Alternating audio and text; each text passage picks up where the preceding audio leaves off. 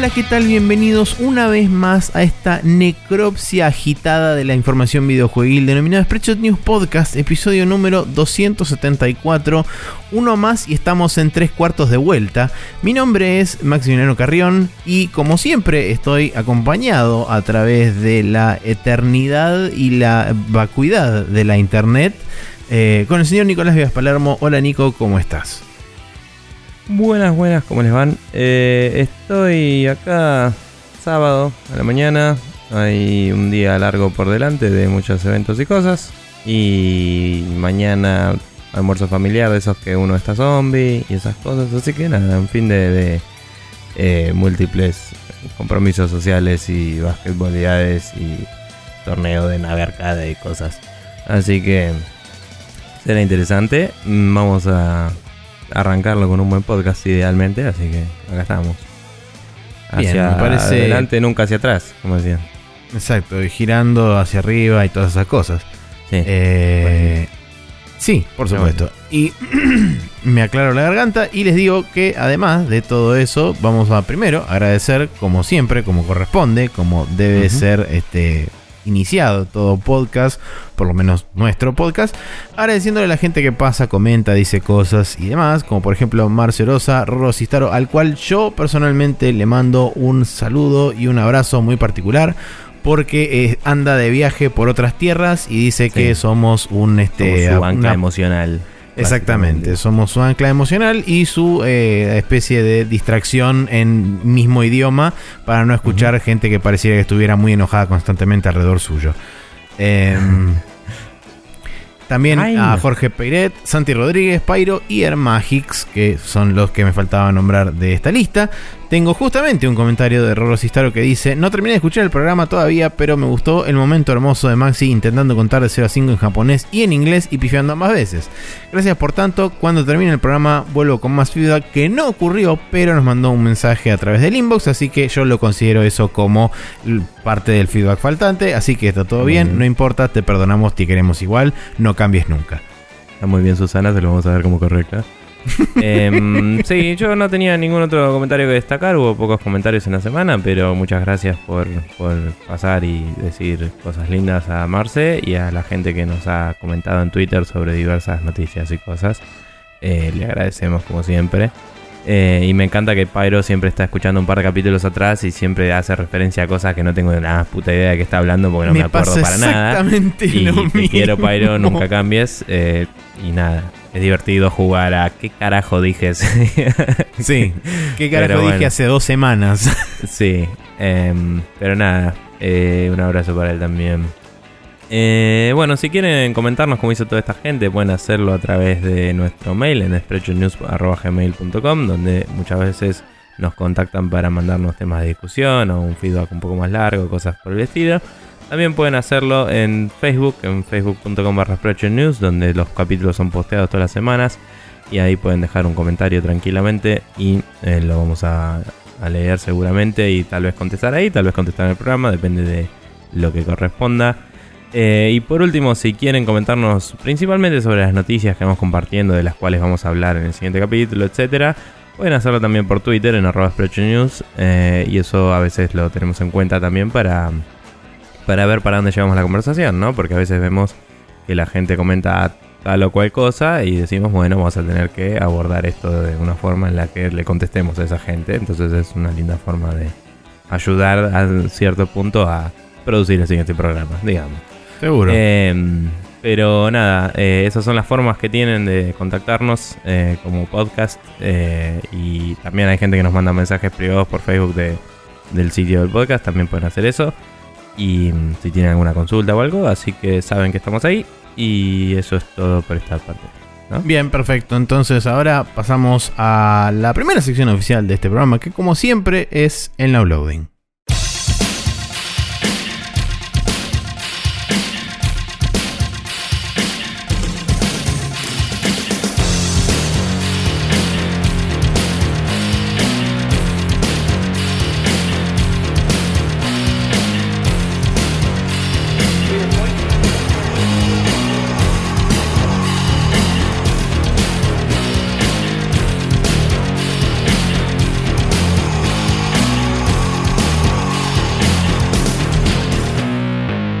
Y aquí estamos en el uploading donde eh, eh, ocurrió básicamente lo mismo que la semana pasada. Nico no jugó nada, yo jugué exactamente lo mismo que vengo jugando desde la semana pasada.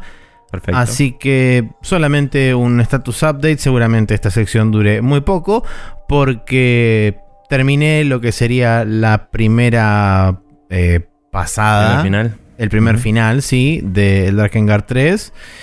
Y era un poco lo que presentía, digamos, a medida que iba avanzando, porque la historia Sí. es como que avanza poco y nada durante esta primera playthrough y recién cerca del final o cerca digamos de lo que es el jefe final es como que te empiezan a tirar las primeras migajas de historia contundente para poder empezar a entender un poco cómo funciona todo, empezar a atar algunos cabos y saber un poco de dónde viene todo y cómo viene la mano.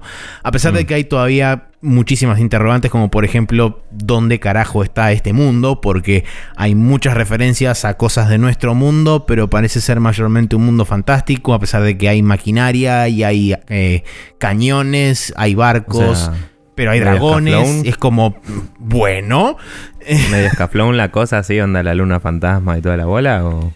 Eh, ni porque el, digamos la maquinaria es maquinaria que uno podría ver acá, pero en el año no sé 1700, 1800, o sea, de ese, de estilo.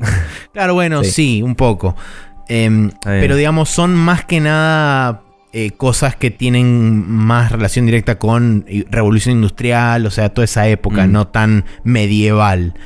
Si bien Sí. tiene algunas cosas medievaloides, pero bueno. O sea, mm, JRPG post los que eran medievales. O sea, más de los 90 en adelante. Claro, sí, un poco, un poco esa onda. El tema es que, bueno, eh, ahora es como que está empezando a revelarse un poco muy levemente cuál es el, el trasfondo que hay detrás de eso. Más que nada detrás de la historia de Zero y sus cinco hermanas.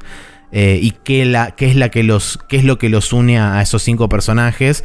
Además de una- un dato que me había olvidado de contar, cada una de las, cada una de las hermanas tiene, cada una de las Intoners tiene un discípulo que vos, a medida que las vas derrotando, los vas, digamos, como capturando o los vas dominando, entre comillas. Entre comillas, no, las pelotas, los vas dominando. Eh, Y cada uno tiene como un fetiche particular, todos de índole sexual o de algún tipo de esa cosa. Es como bastante Claramente. directo y bastante in your face en ese sentido el juego. Pero es como que lo busca todo el tiempo. Porque una cosa que les comentaba el otro día, le comentaba a Lean, que fue uno, el, el que lo jugó. eh, Y más que nada para preguntarle un par de cosas porque no estaba entendiendo demasiado. Y me dijo, "Bueno, yo llegué hasta menos que eso, así que no te puedo ayudar. Suerte Eh, con tu vida, sí. Claro. Eh, pero una de las cosas que le decía es que es como que intentan futilmente buscar el doble sentido cuando hacen referencia a cosas cuando no existe el doble sentido. La única lectura es la lectura que uno interpreta. Eh, Claro. Entonces es como raro porque nunca vi un juego que sea tan explícito en ese sentido, intentando erron- eh, mal enmascarar algo que no, no tiene sentido enmascararlo porque es la, la única lectura que le puedes dar. Pero bueno, Te dice, así que te cabe la pija por el orto, ¿eh? claro, una cosa así. Y es como, como- ¿entendés el doble sentido? Y es como, Ok. no, no tiene doble sentido eso. Claro. Em, pero bueno, eh, y una cosa que es rara y que es chota a la vez es que el juego se puede se- tiene contenido descargable y el paquete de voces en japonés es un eh, viene aparte, o sea, no puedes ponerle en japonés derecho el, el juego, tenés que comprarlo, es un DLC que se compra y sale creo que eran 10 dólares. El tema es que eso era un contenido exclusivo de la versión coleccionista y después cuando lo pusieron disponible al público lo pusieron como contenido pago. El tema está en que, bueno, primero eso es choto. Segundo, si vos te compras el, el- el segundo paquete de DLC que son los prólogos, o sea, la historia, digamos, de origen de cada una de las hermanas de cero, inclusive de ellos, o sea, son seis prólogos. Esos prólogos no tienen voiceover en japonés, por más que vos tengas el voice pack japonés, o sea que tenés que Oh, jugarlos en ah. inglés y es una paja. Eh, Pero bueno, qué sé yo. Son cosas que no sé, no, no entiendo cuál fue el- el- la razón por la cual dentro de esos mismos prólogos no incluyeron el voiceover en japonés. No, no sé. La cuestión es que fue una chotada. Pero bueno. eh, por el momento solamente terminé la playthrough A porque justamente eh, lo que hice fue dedicarme a jugar los prólogos una vez que termine esa primer playthrough para ver cómo conectaban y qué sé yo. Y eh, dentro de todo tiene bastante sentido jugarlos en ese, en ese punto porque a partir de la, de la rama B que jugué la primera misión es como que es tipo así, plot dump atrás de plot dump y es como, ah, bueno, ok, listo, perfecto, sí, ahora me empieza a explotar un toque la cabeza. Eh, pero por el momento es como que recién estoy pispeando, digamos, la segunda página de, la historia del juego y, no, hay, no hay nada demasiado concreto ni demasiado eh, profundo de, meterse. Tampoco quiero spoilear demasiado, entonces para la gente que lo quiera jugar. Pero bueno, mm. eh, digamos que toma caminos interesantes a pesar de que digamos las grandes interrogantes todavía siguen estando ahí presentes. Y es como, bueno, espero que en algún momento me, aunque sea me apunten o me arrimen a responder algo de esto, porque si no es como que la... O sea, va a dejar una, sensación de... Mm, de decepción un poco el juego porque hay un par de cosas que realmente no, las contestan.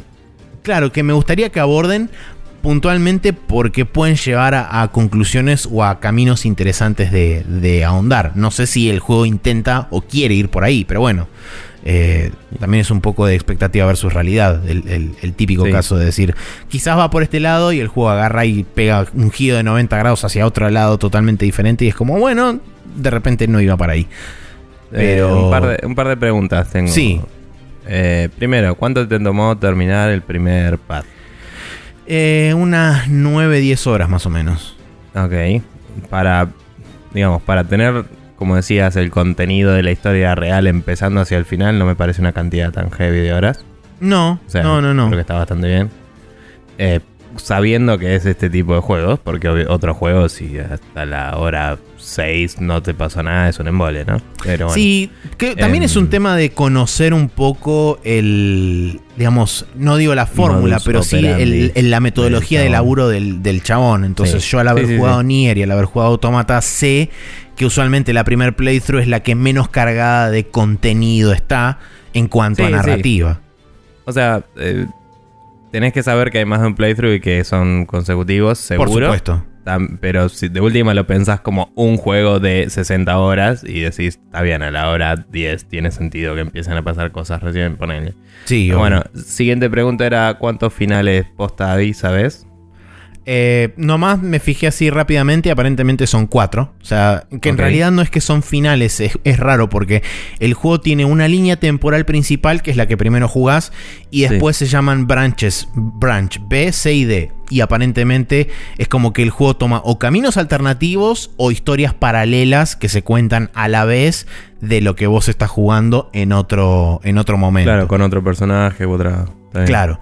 Eh, Sí, esa era la última pregunta que te iba a hacer. Era um, justamente si. Yo, tengo entendido que el primer Nier eh, llegabas hasta el final y después, como que el momento de branching era uno en particular. Sí. Y ahí es donde volvías a jugar cada vez y con conocimiento previo del anterior, como si fuera un Game Plus, pero no. Sí, el juego, el Nier original está dividido en dos grandes segmentos. El primer segmento vos jugás con, justamente jugás con Nier hasta lo que sería más o menos la mitad del juego. En ese, en ese lugar hay un time skip de creo que eran 3 años o 5 mm. años, una cosa así. Y después, a partir de los finales B, C y D, arrancás desde ese time skip. No, no haces toda la primera parte. Claro, claro.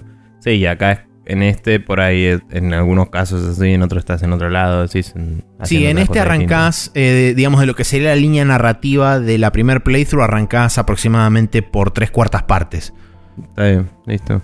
Em, y nada, también iba a decir que. Em, obvio que no jugué los otros, solo jugué el autómata, pero me parece que lo que logra un poco como se me ocurría esto cuando dijiste esto de recién al final empezás a darte cuenta de lo que pasa, pero lo que logra un poco con esto de tener esta iteración, eh, eh, Yokotaro y toda la bola, em, es que em, medio como que te profundiza cosas que cuando lo hace el Final Fantasy quedan muy superficiales. Tipo, el Final Fantasy es famosamente criticado por siempre venir muy bien y de golpe, ah, había un cataclismo cósmico re loco, medio eh, Lovecraftiano y o eh, ridículamente, eh, como es dogmático, que se come todo el planeta. Y siempre sale de la galera y siempre falta contexto. en cambio en este, cuando se va toda la recontra remil pija, después lo volvés a ver desde otro punto de vista y lo volvés a ver de nuevo y como que te lo va recontextualizando y lo terminás entendiendo. Y también entendés hasta cierto punto que cada personaje puede ver un slice vertical de eso y no entenderlo todo. Claro. Y, y como que te hace también como retroactivamente decir, está bien que no sepamos todo siempre.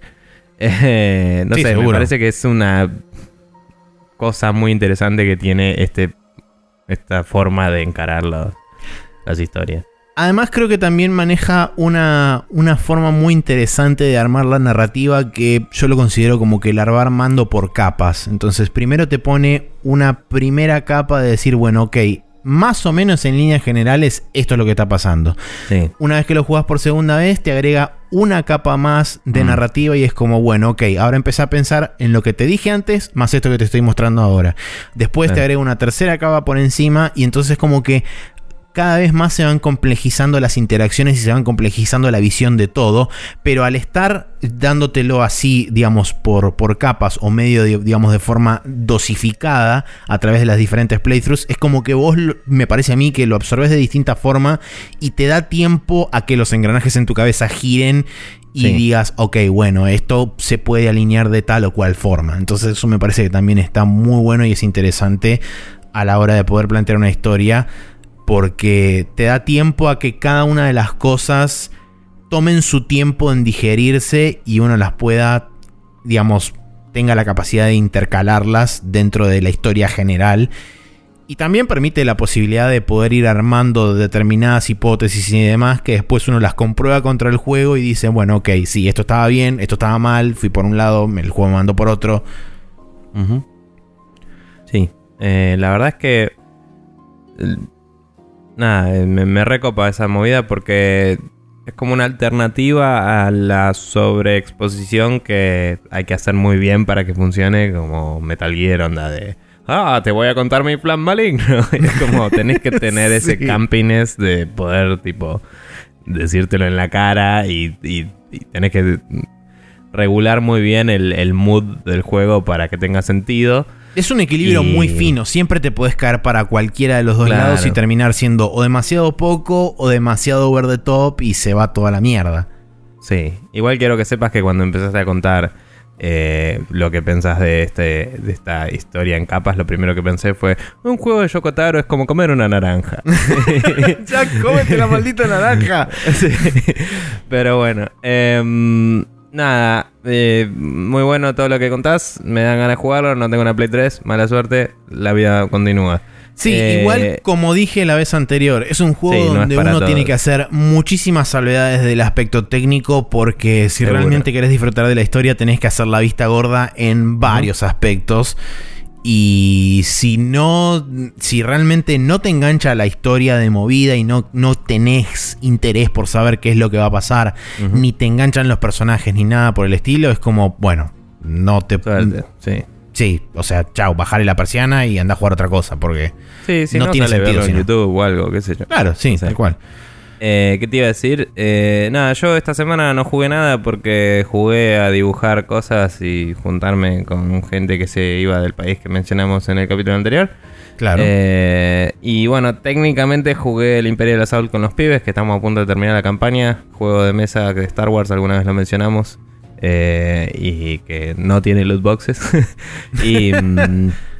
Y nada, es como que estamos emocionados por llegar a la final. Y también jugamos el modo skirmish, que está zarpado porque es como más todos contra todos. Y estaba realmente muy buena las mecánicas y todo que cambia para acomodar que te armes un equipo y te cagues a palos, digamos. Em, y está bastante bien balanceado. Así que interesante. Y cuando lo terminemos, con suerte, empezaremos a jugar el Descent 2, que lo tengo acá, un juego también de mesa, no el juego de naves de PC del Sí. 90 y pico. Em, y ese juego de mesa es el que originó el sistema que usa el Imperial Assault, es de los mismos chabones.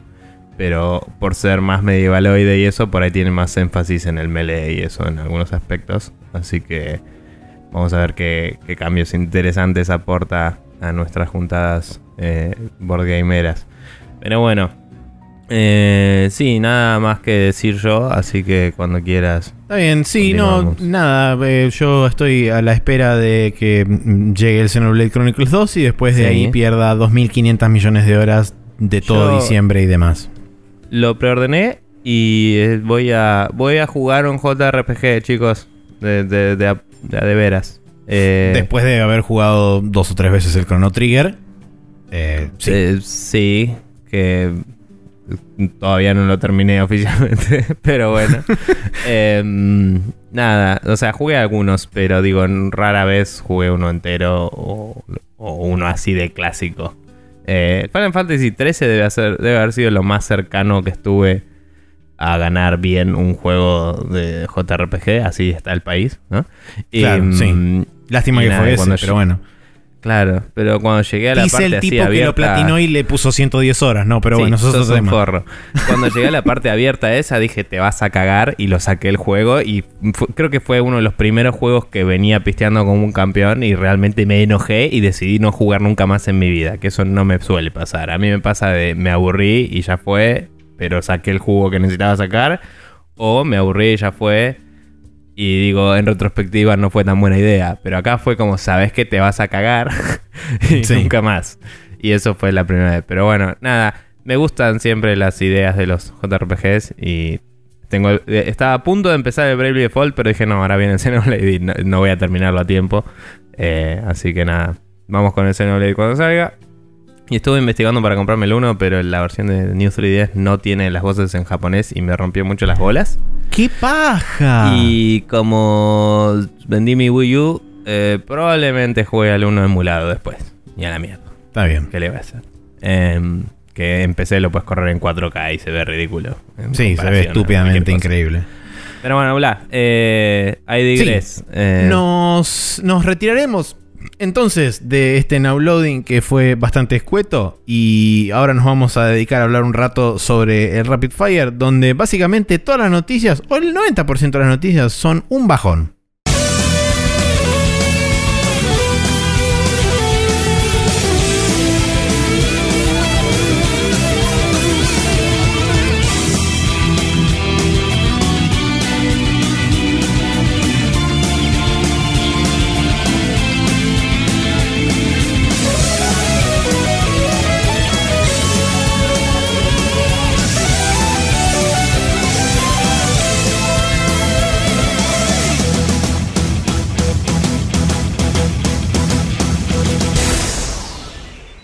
Y aquí estamos en el Rapid Fire, donde vamos a arrancar con la noticia que básicamente habíamos dado la semana pasada, pero que no sabíamos el nombre.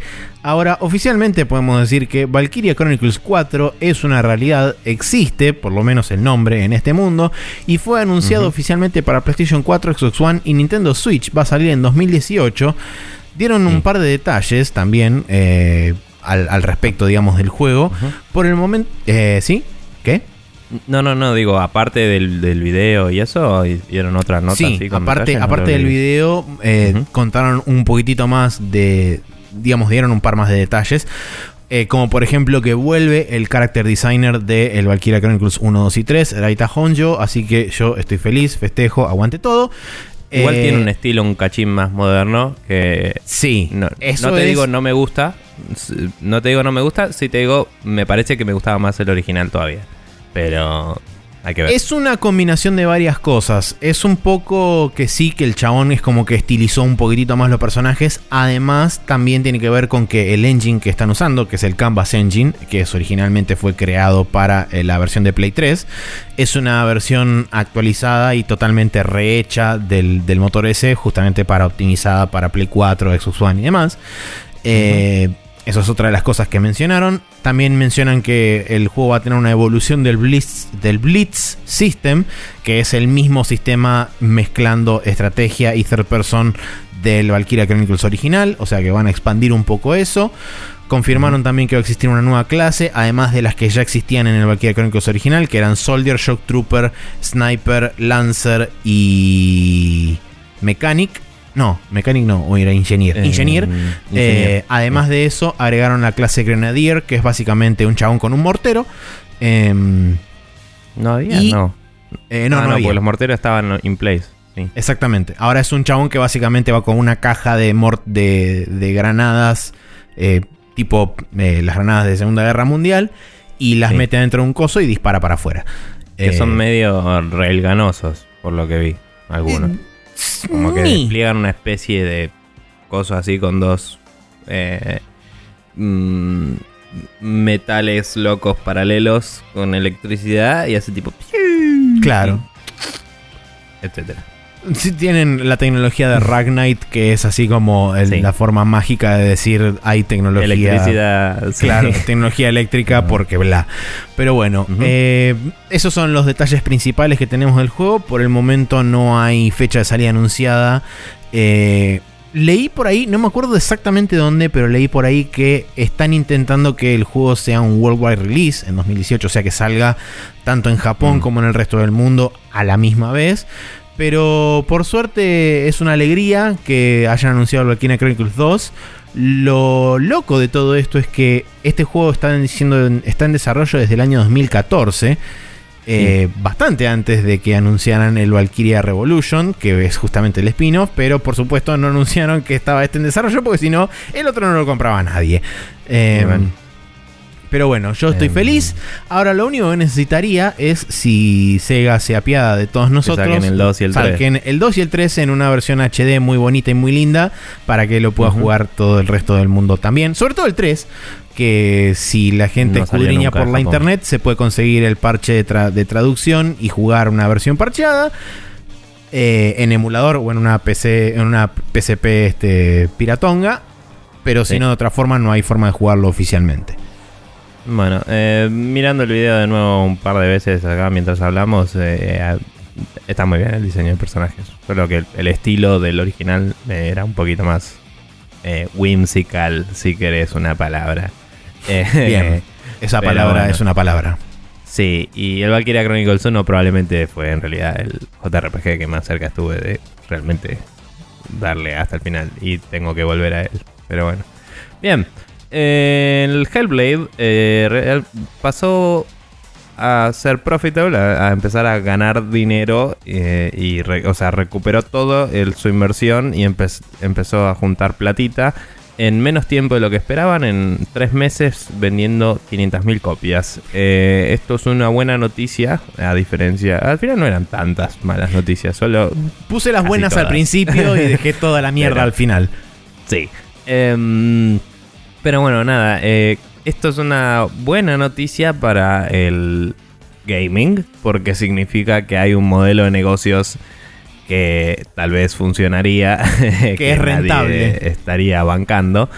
Eh, obvio que no es lo mismo si lo haces en Estados Unidos, donde los sueldos son otra platita y eh, la gente eh, tiene otras necesidades de, sí, de trabajo y de cosas que no se pueden cumplir en otros países. o, o son más fáciles, perdón, de cumplir en otros países porque son más baratos. Eh, pero bueno, vendiendo 500.000 copias en tres meses lograron recuperar todo.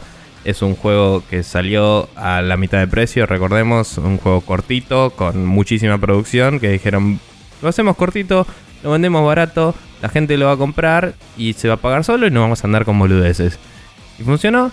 Eh, hasta pudieron donar algunas eh, partes de la plata que están juntando a algunas caridades y cosas relacionadas con el personaje principal que tiene un cierto trastorno psicológico, que es una parte de venta del juego, no es particularmente un spoiler. Em, y nada, con suerte seguirá vendiendo y siendo un eh, haz de luz en la oscuridad que nos envuelve Sí. a nivel eh, negocios videojueguiles hoy en día. Eh, Sí, principalmente principalmente lo, lo, quise destacar esto porque no somos usualmente muy, este, muy fan de destacar la, la cantidad de copias vendidas de tal o cual juego, pero me pareció interesante en este caso particular porque justamente representa el, por lo menos eh, primer éxito de una, de una especie de nuevo modelo de negocios que se puede llegar a adoptar en ciertas y determinadas circunstancias. Por supuesto, no quiere decir que grandes publishers como EA o Activision pasen a hacer este tipo de cosas porque es impensable.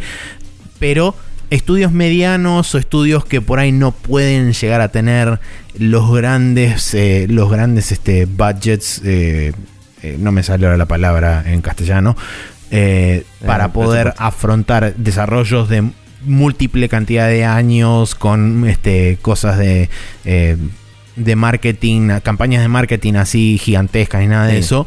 Me parece que este es un buen punto intermedio donde podés inyectarle bastante valor y bastante, digamos, eh, valores de producción al juego con un equipo relativamente chico en un periodo de tiempo bastante manejable. No me acuerdo realmente cuánto fue el tiempo de desarrollo que tuvo propiamente el Hellblade. Creo que fueron cuatro años o tres años, una cosa así. Creo que creo que más tirando tres, pero te, te, mentiría si te lo dijera así como con super sapiencia. Sí. La verdad es que no vi todos los videos que hicieron de Making of y eso. Había visto un par, pero después el juego me lo regaló Germán y, no quería ver más hasta que no lo haya jugado por si había mucho spoiler. Em, y no lo jugué todavía. Em, pero nada, la verdad es que hacer un juego acotado y venderlo a un precio más accesible me parece que es hoy eh, tristemente un acto bastante revolucionario, digamos. Sí. Eh, o sea, estaría bueno que fuera un poco más la norma y eh, quizás en este se nota más porque es third person y como que aborda un mercado y tiene unos gráficos y cosas que apuntan a, al AAA, gamer, whatever. Pero en realidad si te fijas hay juegos indie que cumplen con esas definiciones, ¿no? Sí. O sea los Divinity nuevos y eso en, GOG a veces están a 20 dólares cuando salen directamente y son juegos de 80 horas o más en realidad, RPGs zarpados que por ahí no, son súper recontra remil triple A a nivel gráficos, pero sí a nivel todo lo demás. Eh, sí, no, y además tienen valores de producción muy altos, o sea, tienen, tienen muchas cosas que son muy loables.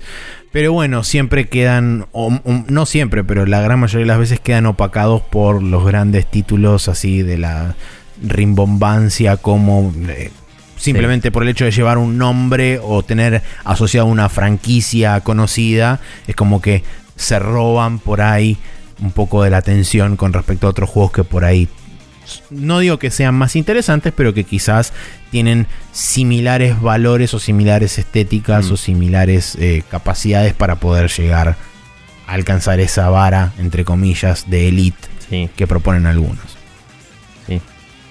Pero bueno. Bien, em, eh, siguiente noticia. Tenemos que el desarrollador de Clicker Heroes decide abandonar el modelo free to play para su secuela, principalmente por razones éticas, además de otras razones que después especifica más adelante en el texto, que no sé si vos tuviste oportunidad de leerlo, pero realmente el texto propiamente dicho del chabón es muy interesante porque principalmente cita justamente estas, estas razones éticas donde dice... Eh, espérate que lo estoy buscando ahora porque tiene un par de, un par de frases que son muy interesantes porque el chabón justamente dice Acá está. ¿Nos gustaría eh, que la experiencia fuera buena? ¿Eso?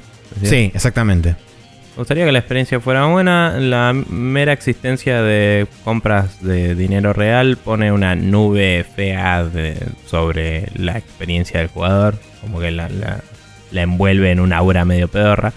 Em, con una persistente. Con un sentimiento persistente de ay, mi juego sería mucho mejor si gastara un par de dólares y dice que eso solo ya se siente terrible. Le gusta, o sea, eso pensó cuando sacó el primer juego. Estoy traduciendo on the fly, por eso me Sí, la, la, otra, mm. la otra cita bastante interesante es que dice, ah, realmente no nos gusta hacer dinero de la gente que está en negación de su adicción. Y eso es mm. una gran parte de lo que se trata el free to play todo el mundo en la industria aparenta racionalizar esto a través de pasarle la culpa a otro, asumiendo eh, demasiado, demasiado reconocimiento de parte de las víctimas. y total, la gente pueda tomar sus propias decisiones, pero no siempre, no siempre es el caso y eso no, no, me, no me pega bien, dice el chabón. Sin, a pesar de que muy pocos de nuestros jugadores se quejaron, se siente mal eh, desde el momento en que lo empezamos a hacer y se siente mal todavía hoy. Entonces, esas, esas después detalla un poco más, pero digamos que esas dos me parecen que son las lo, más destacable de todo el, de todo el statement de, de, los chabones de esta compañía que se llama Playsaurus. Y bueno, para, para, el próximo juego van a, van a adoptar un esquema clásico donde se paga una única vez de upfront por el juego. Y a partir de ahí vivirán este con las ventas propiamente dichas del juego y no con microtransacciones. Sí, eh, debo decir que el, juego va a salir 30 dólares y dice que lo van a, van a permitir que se pida un refund hasta por un año, lo cual es bastante interesante. Sí. Eh, no sé si no les jugaría más a favor hacerlo un poquito más barato y de última hacer que los refunds sean por 6 meses o algo así. Pero porque es un juego clicker que eh, no sé, sé que hay mucha gente que lo juega, pero no sé qué tan grande es el nicho y qué tanto no la gente es garca y dice, bueno, ya dejé de jugarlo y lo pido un refund, ¿me entendés? Em, dicho eso, vos eh, ves el trailer del 2 o el teaser que hay ahí y la verdad que tiene gráficos bastante zarpados en lindos. Sí. Eh, o sea, el nivel de producción está muy bien para ese precio, creo yo.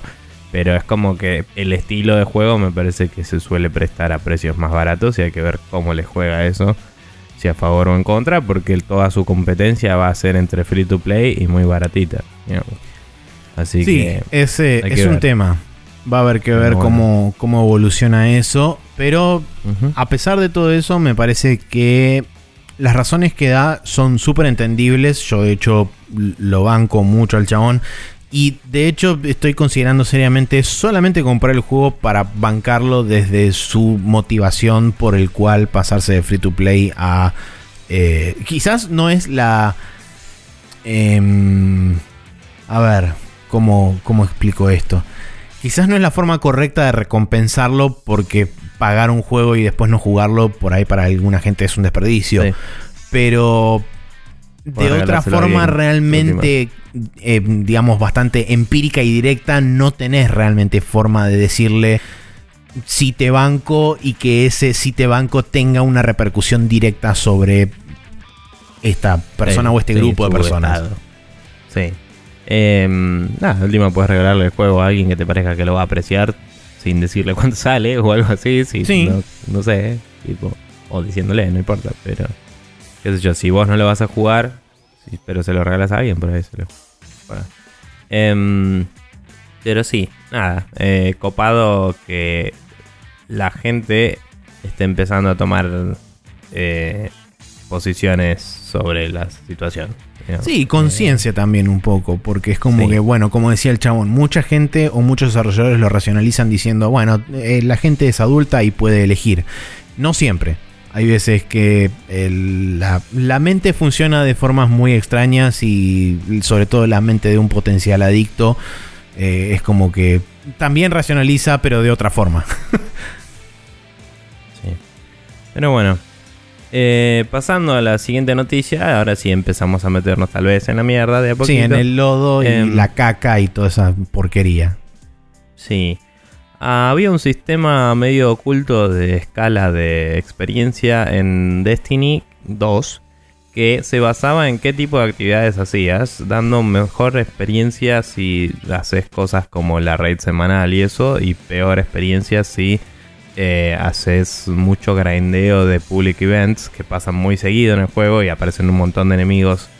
Y es como que uno pensaría que es un buen lugar para farmear experiencia. Porque vas, matas bichitos todo el tiempo y al final encima te dan un boost de experiencia y alguna boludez, algún ítem. Eh, entonces uno diría, voy de uno a otro y debería estar progresando zarpado. Bueno, no, las pelotas. el juego eh, te tuneaba cómo la progresión de experiencia iba incrementándose. Parece que la forma más estable de obtener experiencia era simplemente dar vueltas y matar bichos sin hacer nada en particular. Eh, pero si estás como muy metido en una pelea muy grande y eso es como que se empieza a bajar, por lo que entendí. Es medio confuso el sistema como está explicado en esta nota. Em, pero hay un chabón que puso un post en Reddit que explicó todas las pruebas que hizo, que iba determinando cuánta experiencia ganaba y cuánta experiencia te decía el juego que ganaba, que no se condecían, lo cual es lo más. Eso es lo más interesante de todo.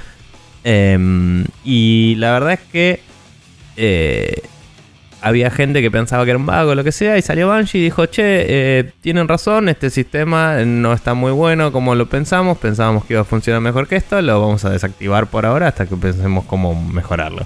Y nada, parece que lo desactivaron. Em, y, que era totalmente intencional.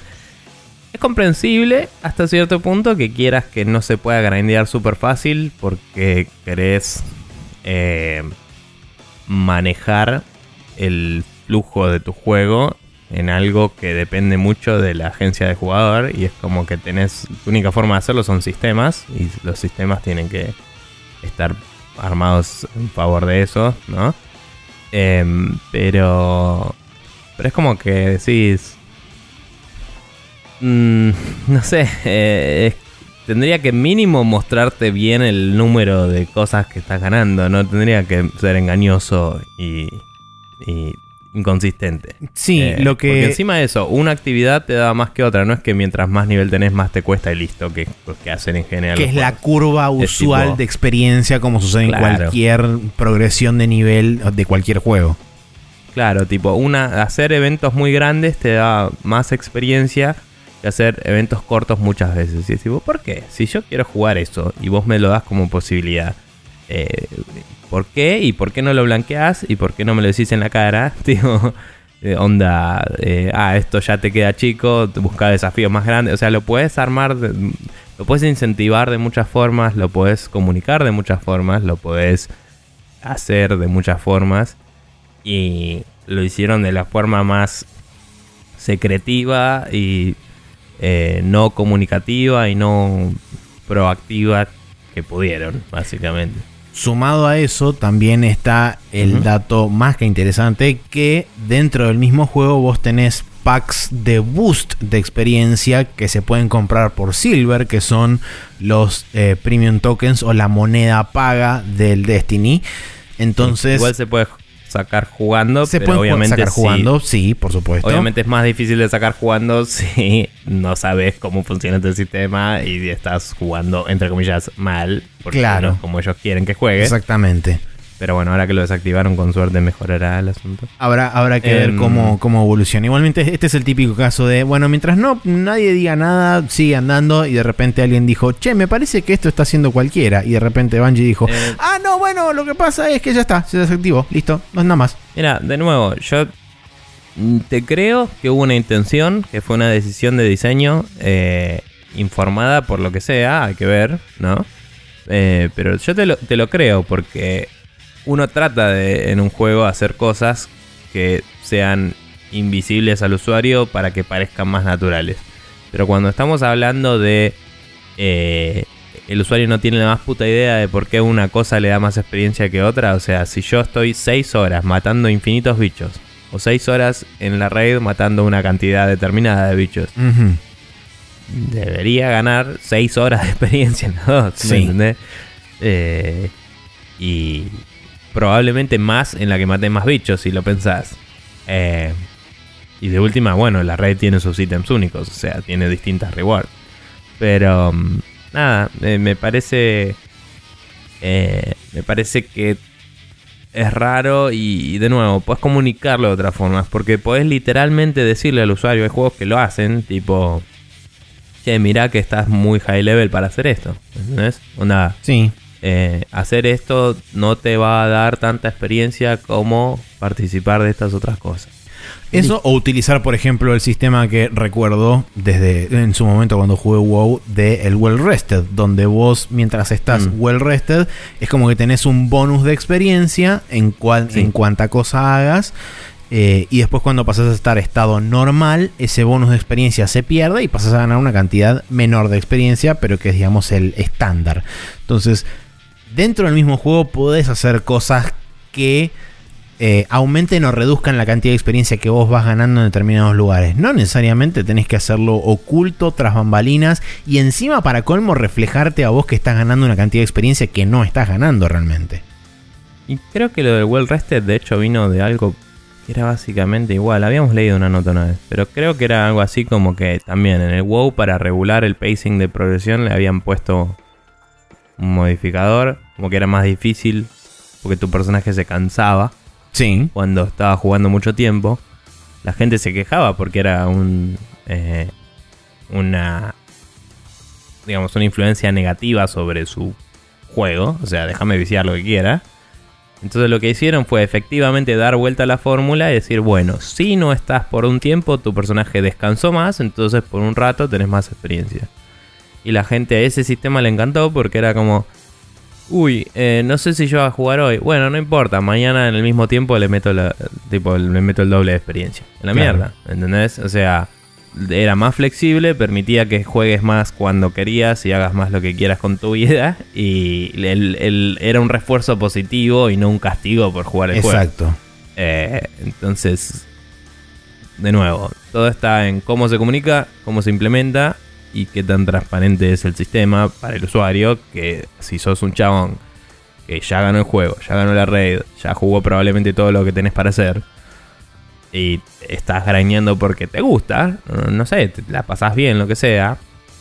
Te das cuenta de esto y te da un poco por las pelotas, porque como yo conozco este juego y no entiendo por qué esto están dando así, eh, o sea, yo debería saber por qué están dando así, más allá de todo.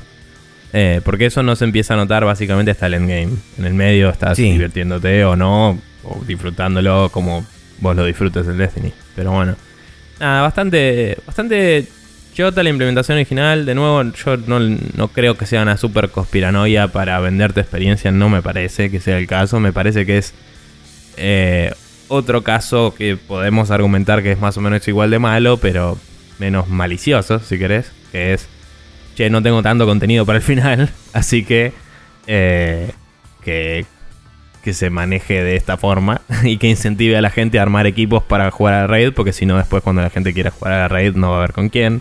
Y como e- es un gozo que te trata de incentivar a hacer lo que ellos piensan que es el contenido de Endgame en vez de jugar como vos quieras. ¿Entendés? Sí. Pero bueno. Bien. Bueno, Bien. ahora pasamos a nuestra sección semanal de las cajitas locas. Y Sí. arrancamos con la primera noticia que dice que los ecos de las loot boxes de Battlefront 2 alcanzan al último Need for Speed, que también sufrirá cambios en su sistema de microtransacciones y progresión, porque aparentemente no solamente el último Need for Speed es un mal juego, sino que además, para colmo, encima de todo eso, le metieron un sistema de progresión, de no progresión directamente, de loot boxes de mierda, eh, con microtransacciones y demás, haciendo que todo se vuelva aún mil veces peor. Entonces, dado la negativa repercusión que tuvo eh, todo este tema del Battlefront 2, eh, Ghost Games decidió reimplementar, eh, o mejor dicho, retrabajar todo el sistema de loot boxes. Por el momento, el parche inmediato que hicieron fue aumentar aparentemente la cantidad de recompensas que te dan eh, cada uno de los eventos, las carreras y demás, cosa de solventar un poco la diferencia que había entre las recompensas que te daban las loot boxes con respecto a las, recompensas que te daban los distintos eventos del juego. Aparentemente, después de eso van a relaburar todo el sistema de progresión junto con, la, junto con las loot boxes y aparentemente van a hacer que eso funcione. No lo sé, no me interesó en ningún momento este último Need for Speed, solamente es lo que estoy leyendo a través de las noticias que salieron. Sí, la verdad es que encima lees todo lo que cambiaron y básicamente es como, bueno, hicimos que te den más recompensas por todo, lo cual te hace pensar que estaba balanceado para claramente darte muy poco. Obviamente. Eh, y O sea, si, si todo tu patch note es subí todos los números y no hay ningún nerf, es porque no está mal balanceado. Está balanceado maliciosamente, que es distinto. Em, malicioso es la palabra del día, chicos. Sí. Em, pero bueno, eh, o sea, eso por un lado y por otro lado lo único que te das cuenta es, eh, ok, usan una terminología que no entiendo que garcha es nada, porque tiene un montón de nombres locos para todos los valores que usa, eh, que no sé, son como rep y, mm, no sé, bar y no sé, garcha, no sé, boludez. Pero bueno. continuando, em, vamos a hablar de la siguiente, que es... Ahí está la ventana que estaba buscando. Eh, un post en Reddit que anda eh, está desmintiendo una noticia que de hecho hemos compartido, así que nada. Perdón, supongo. Somos parte del problema. Sí, eh, había salido una noticia reportada de que en Bélgica se había se había considerado oficialmente por la Comisión de Regulación de, em, apuestas, y, demás. Y casinos y todo eso. Se había considerado oficialmente a las loot boxes como, em, como apuestas. Y esto no sería verdad, aparentemente fue un tema de mala traducción del primer sitio que lo reportó y eso se propagó en todos lados. Eh, Google Translate ataca de nuevo. Sí. Em, cuestión que el... eso igual repercutió de una forma en la cual está levantando bastantes banderas en bastantes, eh, bastantes países que están de a poco empezando a pedirle a sus representantes y a sus eh, instituciones correspondientes que empiecen a mirar hacia esto y levantando no sospechas, pero preocupaciones por eh, la explotación del jugador, eh, particularmente por el hecho de que en, creo que en todos los sistemas de rating que hay hoy en día, las cosas que aluden a apuestas son clasificadas para adultos. Entonces, si esto fuera una apuesta, no podría ser vendido para niños oficialmente. Y esa es como la preocupación principal de la mayoría de estos planteos. Es como, le estás vendiendo a nenes algo que les enseña a apostar y, además a usarlo con plata de verdad. Que creo que tengamos en, cuenta que en el, sí, en el caso particular del Battlefront 2, eh, el juego está originalmente, digamos, catalogado eh, para adolescentes, digamos, en, los homónimos correspondientes a cada uno de los lugares del mundo. O sea que mínimo, eh, creo que el, mínimo de edad es 12 años. O sea, 12 por ahí. Creo que Peggy es a partir de 12, Teen del ESRB es a partir de 13, pero andan por ahí más o menos el rango de edad. Eh, la cuestión es que son menores de edad y están potencialmente eh, presentándole mecánicas de apuestas a menores de edad y entonces eso es lo que está queriendo investigar las distintas comisiones de apuestas y de juego de distintos países del mundo. Hablamos eh, digamos, la semana pasada, eh, en, la que, en lo que fue la cronología del caos del Battlefront 2, hablamos sobre eh, Bélgica y sobre Holanda, que habían iniciado investigaciones. Eh, a principio de esta semana salió justamente la noticia que fue erróneamente traducida de que eh, el comité este belga había dicho que efectivamente para ellos eran, eran apuestas las loot boxes. Aparentemente no es tan así, sino que fue justamente un error de traducción. Además de que se mezcló también con dichos de aparentemente el ministro de Justicia de Bélgica que dijo que lo que le gustaría a él es que esto estuviera, digamos, eh, bajo, bajo protección o bajo jurisdicción de, del gobierno y que fueran este, baneadas directamente. Entonces eso se tomó medio como el, el veredicto eh, oficial, y entonces ahí fue donde se empezaron a confundir los tantos. Todavía la investigación de este organismo continúa, así como continúa la investigación del organismo de Holanda. Y también se suma, en la noticia siguiente que tenemos listada acá, se suman los representantes del Parlamento hawaiano que iniciaron también una campaña eh, contra las in purchases, específicamente del Battlefront 2. Asumo que después esto se expandirá a otros, a otros juegos que tengan un esquema similar. Eh, y llegaron a llamarlo dentro de sus declaraciones oficiales a un casino temático de Star Wars. Creo que es un poco Claro. excesivo y extremista al pedo, pero eh, digamos, Sí, te lleva a los titulares. esa es, digamos, esa es la línea que se está manejando hoy en día. O sea, la gente que está por fuera del gaming ve al Battlefront 2, por supuesto que es el, digamos, el, el, el punto más saliente, si querés, de toda esta, de Sí, toda el- esta hecatombe, porque es como decían un poco en varios a hot sitios. little potato right now, como Sí. decía Mugatu. No Pero- solamente eso, sino que además fue como la tormenta perfecta de cosas que convulsionaron en que eclosionaron en el Battlefield en el Battlefront 2, que fue Star Wars, EA y microtransacciones. Esas tres cosas teniendo en cuenta que a un mes de distancia está la salida de la nueva Star Wars, o sea que Disney también está metido ahí con intereses Sí. muy presentes en el medio, entonces como que todo eso No, se va igual que- no va a hacer nada la película, pero bueno. no, no, no, no, por supuesto sí. que no, pero digo, teniendo un nombre, o sea, el nombre de Star Wars adosado a esto, junto con el- la película y, y demás, entonces como que todo eso se armó en una especie de super mezcla explosiva que reventó para todos lados y salpicó para todos lados, incluso gente que por ahí no tiene conocimiento de o no tiene tanta in- no, no está tan interiorizada en lo que es el mundo del gaming. Ha llegado a lugares como por ejemplo, no me acuerdo quién fue el que decía en un, en un podcast que hablaba sobre que había llegado a, a blogs de, de digamos, de, de ¿cómo se llama esto? De, mm, de padres que recomiendan juegos y demás para otros Ah. padres que no son tan técnicos y no son tan, digamos, eh, conocedores de lo que es el mundo de los videojuegos. Y llegó a esos tipos de blogs de recomendaciones tipo, che, no le compres el Battlefront porque básicamente es un... Es un casino de apuestas para tu hijo y probablemente lo que sucede es que te choree la tarjeta de crédito y se gaste millonadas y millonadas de plata en este tipo de cosas. Entonces, Sí. Sí, que de nuevo es extremista. Y te digo, eh, más allá de toda la mierda, si fuera clasificado para adultos el juego, eh, por contener, eh, sí. no sé, juegos de azar Lo o que como sea. quieras decirlo, casi que eh, me dejaría de molestar bastante. Eh, no, no sería tipo ideal, seguiría siendo una mierda que la progresión esté atada a eso.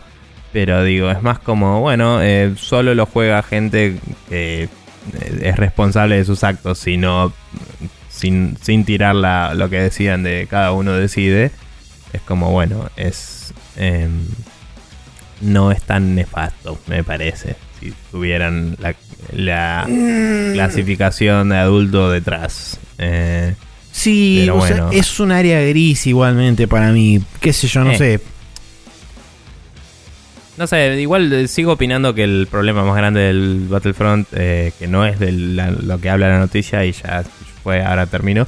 eh, sigo opinando que el problema más grande es eso, que la progresión esté atada al azar y no que haya tanto de azar en el juego en sí. Hmm. Eh, pero bueno.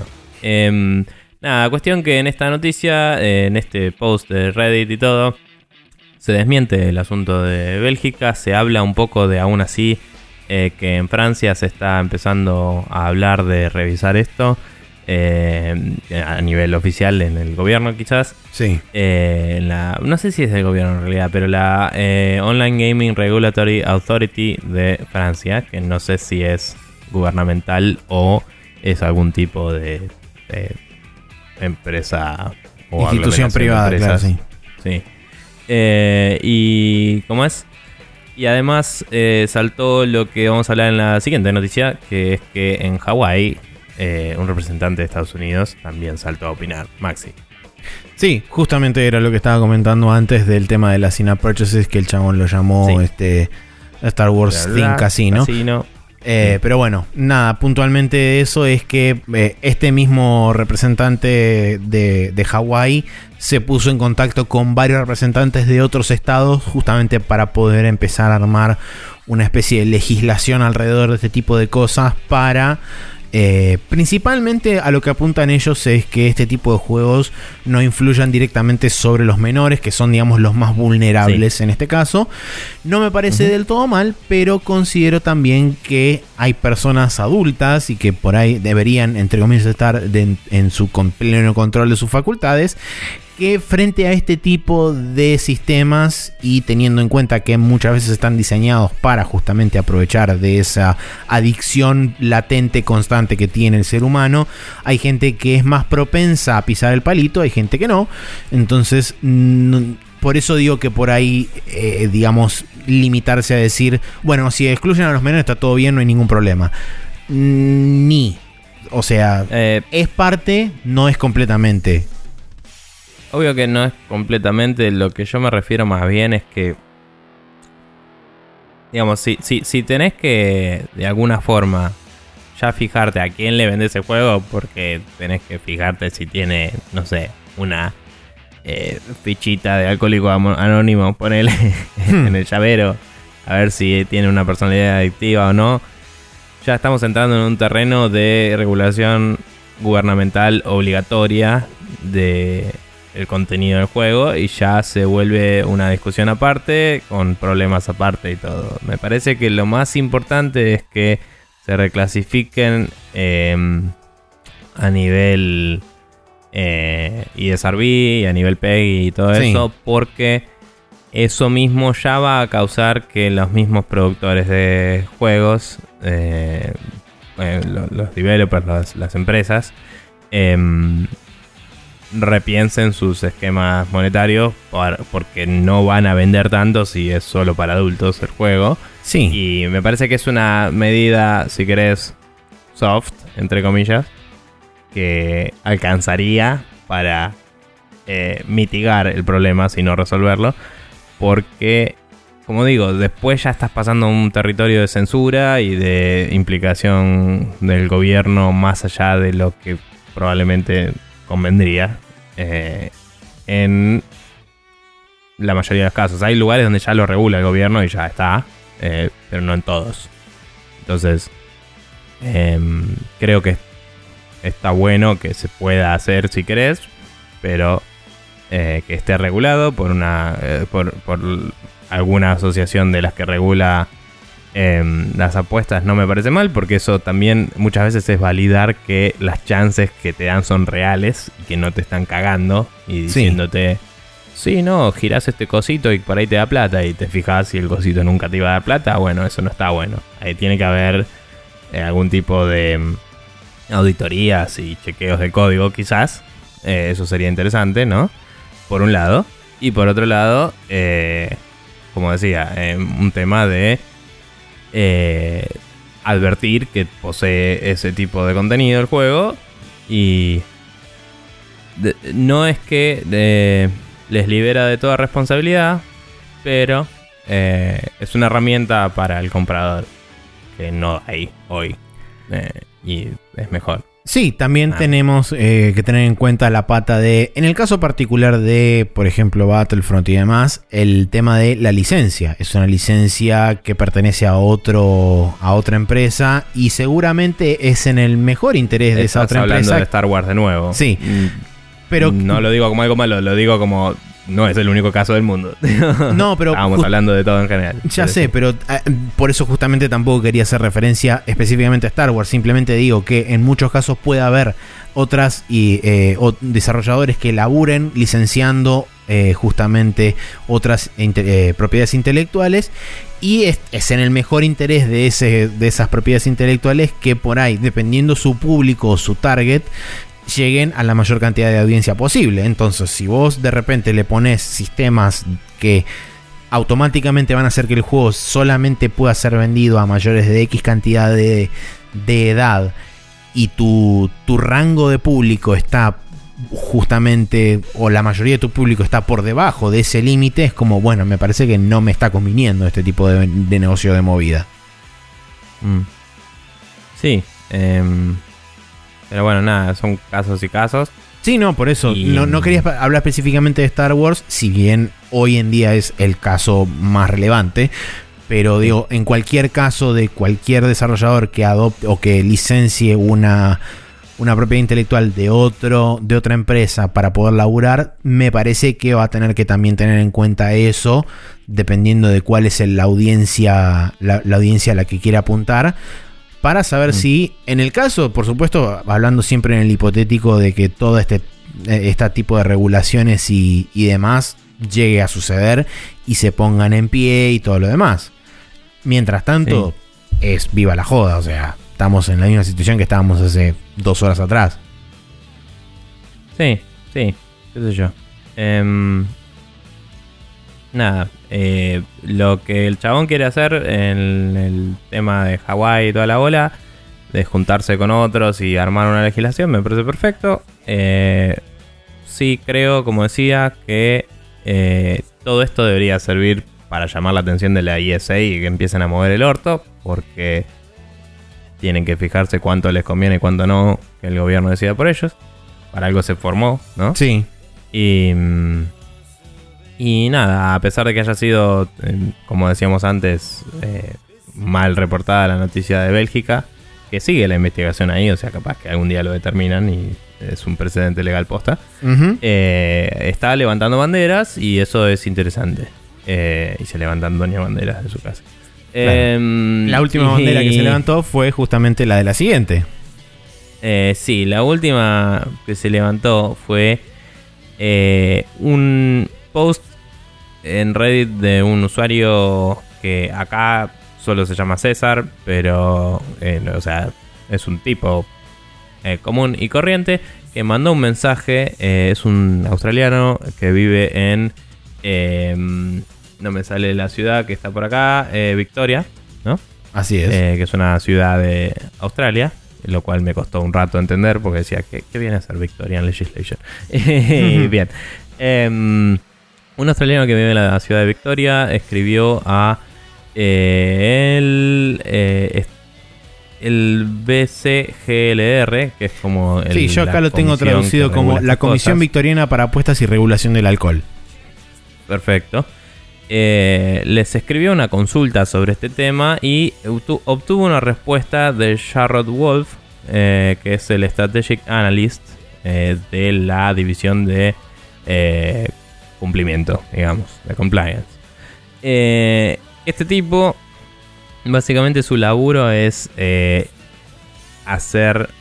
Eh, determinar usando distintas herramientas eh, legales cuando algo está fuera de la regulación correspondiente y determinar cuándo hay que actuar en consecuencia de la forma más óptima, porque inclusive en estas respuestas que están muy elaboradas y estaría bueno que lean si les interesa, Eh, menciona que no sería muy efectivo hacer una persecución directa porque tenés que gastar mucha plata en investigación y todo y es más como que em, ellos tienen que optimizar lo que hacen con el dinero de los contribuyentes, ¿no?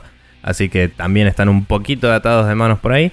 Pero el tipo dice que por lo que la ley eh, de esa ciudad em, no sé si será una provincia inclusive, porque normalmente una ciudad no tiene sus propias leyes eh, dentro de un país, eh, que yo sepa al menos. Em, por lo que determina la ley original, las loot boxes serían consideradas apostar, pero no tienen formas hoy de regularlos de forma efectiva porque primero que son un servicio prestado desde afuera del país de Australia, lo cual hace que esté fuera de su jurisdicción. Ellos en vez de hacer efectiva la ley del lugar donde reside el, eh, que apuesta, eh, aparentemente tienen que eh, tener la... O sea, el que provee el servicio que, de apuestas tiene que estar situado ahí, aparentemente, para poder regularlo ah, de forma apropiada. Y em, eso por un lado, y por otro lado dice que la tecnología avanzó más rápido que la legislación, que tiene sentido, y eso hace que todavía haya algunos huecos que legalmente no le permiten accionar sobre este tipo de servicios y están tratando de eh, desarrollar nuevas leyes que habiliten a abordar esto en casos correspondientes, pero sigue siendo el caso que este eh, habla específicamente de Battlefront. Sí. Eh, este servicio viene de afuera de Australia y por ende cae fuera de su jurisdicción. Em, y hay que ver qué se puede hacer al respecto. Sin embargo, me pareció interesante lo determinante que es el chabón al decir esto es legalmente apostar en nuestro país eh, o en nuestra legislación. Exacto. Y mm, estamos haciendo lo posible por poder regular estos casos. Eh, nos parece, decía el tipo, que lo más eh, destacable es el hecho de que la progresión esté atada a los loot boxes, que es lo que decíamos hace un rato, eh, lo cual hace que se vuelva un pay to win y eso es un incentivo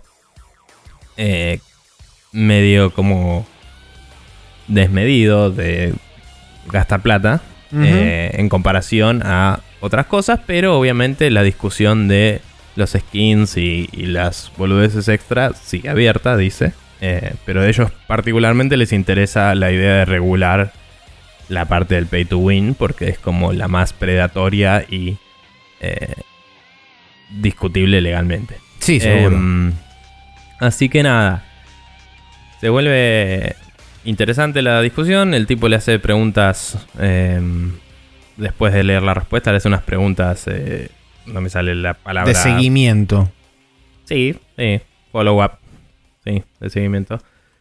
Eh, y les pregunta sobre esto de la jurisdicción. Les pregunta sobre eh, qué constituye eh, una apuesta no autorizada, digamos, o no en regla y cosas así. Sí, el factor más interesante creo de, toda la nota y de todo el, post me parece que es que para la legislación propiamente dicho, esto constituye una apuesta y eso creo que habla en, en, dos sentidos bastante marcados. Primero, en que realmente hay, digamos, fundamentos para decir esto realmente sí funciona como una apuesta, o sea que está, eh, digamos, eh, eh, no catalizando, sino este, activando determinadas cosas en la psiquis de la persona y bla, bla, bla. Ahora, por otro lado, también creo, y esto es uno de varios de los comentarios que vienen abajo, digamos, comentando el, el post en Reddit, creo también que en líneas generales, otro de los grandes problemas que hay, que se ve no únicamente en esto, sino también en líneas generales a través de lo que es la legislación a nivel mundial, está sumamente atrasada la legislación con respecto al avance de la tecnología.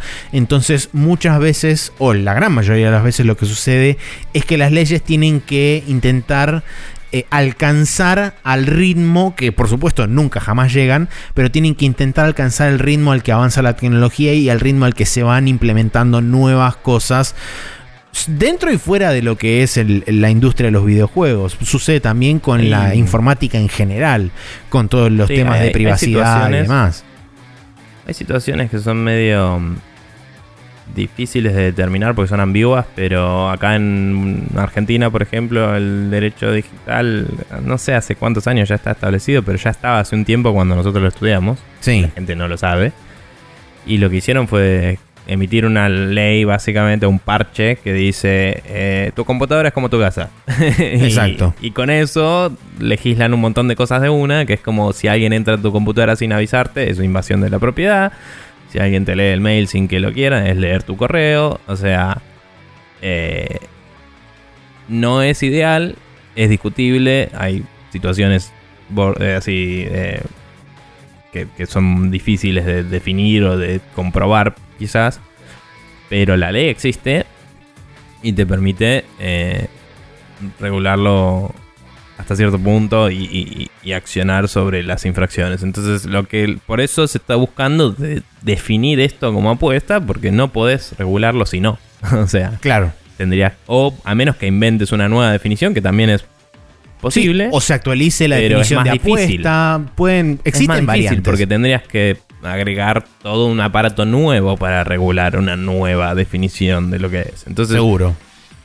Qué sé yo, yo estoy de acuerdo con lo que dijo el ESRB eh, a nivel definición de apuesta, de si vos siempre pones plata y siempre sacas algo es apostar. Y es como, y suena que no, la verdad, por definición de diccionario. Pero es un juego de chances digamos, mínimo, si querés definirlo así. Y esas chances eh, deberían ser reguladas, porque yo estoy poniendo plata ahí y nada me garantiza que vos me decís que tenés un 30% de sacarte algo y nada me garantiza que realmente es un 30% si nadie le hace audi- auditoría a ese código. Es como nada que ver, pero es como el voto el voto electrónico. Es como vos me decís que seguro. Sí. Va un chabón hace una auditoría por su cuenta y lo meten en cana. Tipo, "Mm, tal vez no era tan seguro y no lo sé porque si lo trato me meten en cana. Claro. Como, bueno. O sea, si no es open source, no me, no me sirve. Y si no está auditado por gente que yo confíe, tampoco. Eh, entonces, es difícil. Em, nada. Qué sé yo, todo esto es una gran bola de mierda que venimos eh, amasando. Arrastrándose dos hace o tres semanas. Dos o tres semanas. Eh, sí, ya un mes y pico, diría. Em, mm, por si no se dieron cuenta, digamos, no hay encuesta esta semana. Todo esto es noticias y ya fue. Eh, pero diría que para cerrar sobre este tema, mis conclusiones personales son. eh, hay que. Eh, un, un juego de chance o como quieras decirle, una situación de loot boxes, un- algo que pones plata y sale un gallapón, eh, determina tu progresión en el juego y no hay forma alternativa eh, de hacerlo. Eh, o sea, si no se puede obtener siguiendo el juego y esto es una recompensa cada tanto, como hacen algunos, ¿no? Mm. Porque hay juegos que tenés la progresión y cada tanto es tipo, ah, te regalo esto que puede tener cualquier cosa. Y es como, Sí. bueno, eso me parece más noble, si querés. Como una reward extra. Entonces, si la progresión está determinada por esto, me parece que es eh, bastante más grave que la alternativa. Y creo que debería haber un warning apropiado eh, en los juegos para ambos casos. Tipo, contiene eh, microtransacciones de azar, ponele, Sí. y se basa en, ponele, como más grave, si Sí. querés. Eh, no sé cómo lo frasearía, pero esas serían las dos posibles. O tiene cosas de azar sin microtransacciones, me parece que puede ser un warning para la gente que tiene una personalidad activa. Pero si no estás metiendo plata de por medio, por lo menos no le vas a arruinar la vida directamente. Eh, Sí. que es más debatible. Eh, Sí, pero no. bueno, eh, o sea, yo entiendo lo que me decís de que hay gente con personalidad adictiva que puede caer en problemas, pero esa gente, tristemente, probablemente no debería estar jugando videojuegos tampoco. Porque, No, por supuesto. Por supuesto. Entonces, o sea, no te digo olvidémonos de ellos, pero te digo, no son la parte principal de este problema, me parece. Es un caso bastante a tratar individualmente y es más jodido. Eh, no se puede hacer una solución para todo, entonces yo creo que lo que hay que hacer es advertir, recalificar las cosas acordemente. O sea, si podés comprar cajitas eh, random, subirle el rating. Punto. Algo más para adulto. Si querés. No, ponele que no adulto del todo, bueno, no sé, desde la edad de, en la que puedes trabajar en adelante. Ponele Claro. Por decir algo, para decir, bueno, hacete responsable con tu plata de lo que estás haciendo, mínimo, y, y después es como, y que, como decía, el código, lo, lo más importante para mí ahí sería que el código fuera apropiadamente revisado y validado, Sí, auditorías y demás. porque más allá de que obviamente puede haber temas de, de genera adicción porque sí, lo que sea, si encima se comprueba que no está los números como dicen, o es como que ahí es donde estás comprobando una actitud maliciosa de parte de los chabones. Ahí está la palabra de nuevo. Eh, Pero, em, es como que hay una diferencia entre puse este sistema porque me parece copado y quiero sacarte plata. Y esa diferencia es fácil de medir. sí. Qué sé yo. Em, no sé. Eh, No, no- no hay una solución total, eh, pero creo que esas soluciones parciales va a llevar a que la gente que quiere hacer loot boxes lo haga eh, conscientemente, porque bien o mal depende, pero lo haga conscientemente. Y la gente que quiere hacer plata se fije dos veces antes de usar los boxes. ¿Me entendés? Sí, sí. Coincido, coincido bastante. Por supuesto que hay que esperar, o sea, como venimos diciendo hace como un mes y medio, hay que esperar y ver qué onda. Evidentemente el esperar y ver qué onda está trayendo primeros resultados que son justamente todas estas reacciones a lo largo y a lo ancho de varios organismos gubernamentales a, través del mundo. Eh, por supuesto que hay que ver cuáles son las consecuencias de esa reacción y hay que ver después de eso cuál es el, digamos, la retroalimentación que surge a través de la reacción de parte de ese, de ese esa parte del mundo con respecto al resto de la industria de los videojuegos y cómo todo eso funciona y cómo evoluciona eh, a futuro de alguna u otra forma. Pero bueno, eh, así terminamos el Rapid Fire, pero antes de ir a cualquier otro lado tenemos que leer el calendario que nos lleva a la última semana de noviembre, noviembre, así se llama el mes, eh, que arranca con el martes 28 y el Resident Evil Revelations y el Resident Evil Revelations 2, que salen ambos para Nintendo Switch. El día martes 28. El jueves 30 sale el Siberia 2 para Nintendo Switch. Y el día viernes 1 de diciembre sale el Xenoblade Chronicles 2 para Nintendo Switch y el 7 de Days Long Gone para Windows, que no tengo idea qué es. El Days Long Gone creo que era un juego, no sabía que se llamaba Seven como primera palabra, pero si no me equivoco es un juego que salió en Indiegogo que de hecho va aquí en su momento. Eh, que estaban desarrollando unos chilenos, o por lo menos la artista era chilena, no sé si todo el estudio era de Chile. Y Long Gone Days es ese. No sé si Seven es. No, The Days Long Gone se llama este. Está bien, me confundí y no tiene nada que ver. Bien. Eh, nada, la cover se ve medio como un juego de acción medievaloide fantástico. Whatever. Ok. Bueno, perfecto. Eh, bien. Y... Eh, te digo, isométrico. Isométrico. Ah, ya sé cuál es. Este es el que hicieron los. Sí, cambio de de un endorsement al otro. Este lo hizo uno de los senior designers de Quest del Witcher 3. Bien. Y es un juego de stealth, eh, fantástico, pseudo ciberpancoso raro. Onda, ponele que Dishonored. Ponele que Dishonored. Así. Sí. Pero un poco más futurista.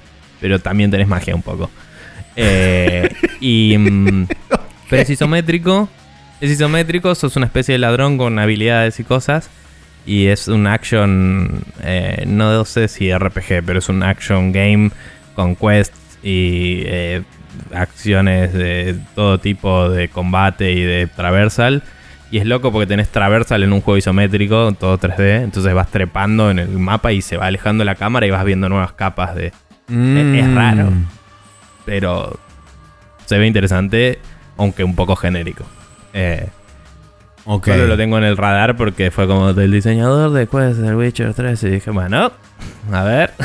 claro, sí. Se ve, se ve lindo. Eh, tiene un... El motor se ve un poco como, te diría, si agarraras el motor del Divinity 1 al menos, no sé si el del 2, y le pusieras un cachín de cel shading tal vez. sí. Estoy viendo ahora un par de imágenes. Eh, eh, puede, puede andar.